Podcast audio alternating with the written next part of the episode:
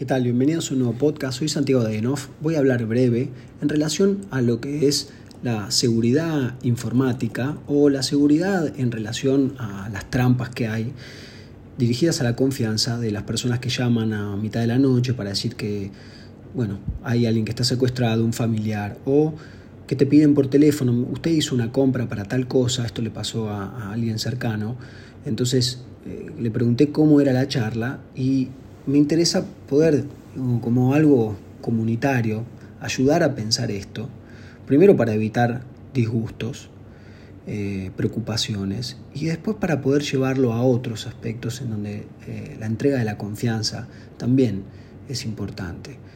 Em, no es azaroso que se llame a las 4 de la mañana, despierten a la persona y uno dice, mamá, mamá, escucha, y uno escuche el, el tono de voz de quien cree que es. ¿Por qué? Porque está durmiendo, está en un estado de vulnerabilidad, se despiertan, de repente en el medio de la nada te preguntan. Pero también cuando te llaman por teléfono para decir usted hizo una compra, ya el usted genera preocupación. Y esa preocupación conlleva a un estado de contestar cosas, es decir, dar información. ¿Usted compró esto? Eh, ¿Sí o no? Sí, ahí ya estás dando información. O no, ya estás dando información. Porque acá figura que eh, usted compró, no, pero yo no. ¿Con qué banco opera? No, yo opero con tal banco. Estás dando información. Esto sucede en un contexto en donde, bueno, la situación del país en el que estamos, hay muchos robos, pero también se informa que hay muchos robos. Entonces hay un, nivel de, de susto. Más la crianza que tiene cada persona. Eh, digo, si tu papá era Rambo, este, por decirlo de una forma, o, no sé, tu mamá era peleadora de box, no creo que tenga tanto miedo, te haya transmitido tanto miedo, o sí, no sé lo que estoy diciendo último, no sé si está bien. El asunto es observar cuál es la base de nuestro estado de vulnerabilidad, cada uno tiene el suyo, para darse cuenta cuánto confía de más, cuánto confía de menos. En el otro de más, en el otro de menos y en sí mismo, especialmente de menos. Confiar de más en uno mismo, quizás de las cuatro posibilidades sea la más conveniente, pero tampoco hasta inflarse, ¿no? Y creerse cosas que no son y llegar a convicciones irreductibles.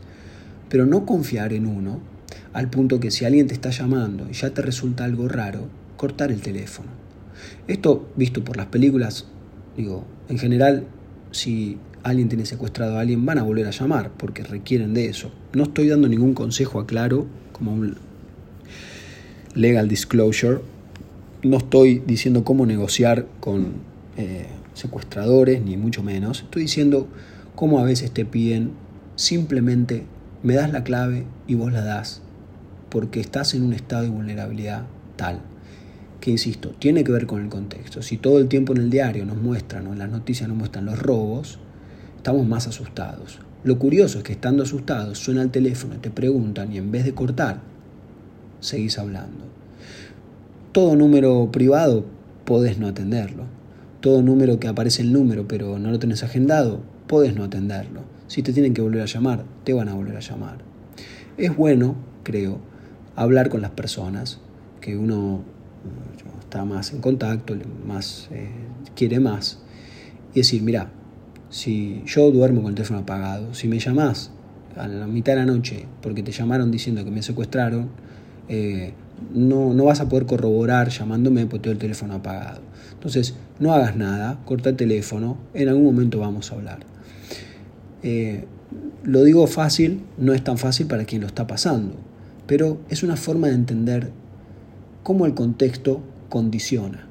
El contexto actual, de la misma manera que cuando hay un anuncio de que alguien va a renunciar y que va a haber una devaluación, la especulación de las personas, que es una forma de decir el temor de las personas, genera, ciertos, genera ciertas acciones, movimientos que hacen que el dólar suba. O que de la misma forma cuando todos quieren comprar una entrada, la entrada está alta por la ley de oferta y demanda. Pero acá estoy hablando no de la economía, sino del temor que está detrás de la economía y lo que llaman especulación. Cuando alguien llama en el medio de la noche para decirte tengo tu hijo secuestrado, está especulando con tu temor. No estoy diciendo que el diario haga lo mismo, pero estoy diciendo que el diario hace lo mismo. El diario, el noticiero y en general todo tipo de información que es falsa o tendenciosa o pagada para ser dicha. Entonces, como si para cuidarse de esto, como por ejemplo para, para evitar el dolor, el, dolor lumbar, eh, haga bien elongar y quizás hacer natación, para evitar la vulnerabilidad, quizás sea necesario esforzarse en no leer noticias. A lo, a lo, mejor a alguien le pueda resultar raro o difícil cumplir esto, pero yo lo recomiendo. Esforzarse en no leer noticias, en particular en un año electoral y a medida que se vaya avanzando. Porque las distintas partes van a ir contando cosas más graves de las otras partes. Y las cosas graves son las que terminan aumentando, exacerbando la vulnerabilidad que ya tenemos desde el vamos. Entonces, cuidarse de esto para estar más atento y para justamente, para, más que para estar atento, es para darte cuenta dónde está tu atención. Muchas gracias por escuchar. Los invito a leer eh, el artículo que escribí en LinkedIn en relación a atrapados en la trampa de la confianza y la psicología detrás de la entrega de claves y códigos en seguridad. un abrazo grande y hasta pronto.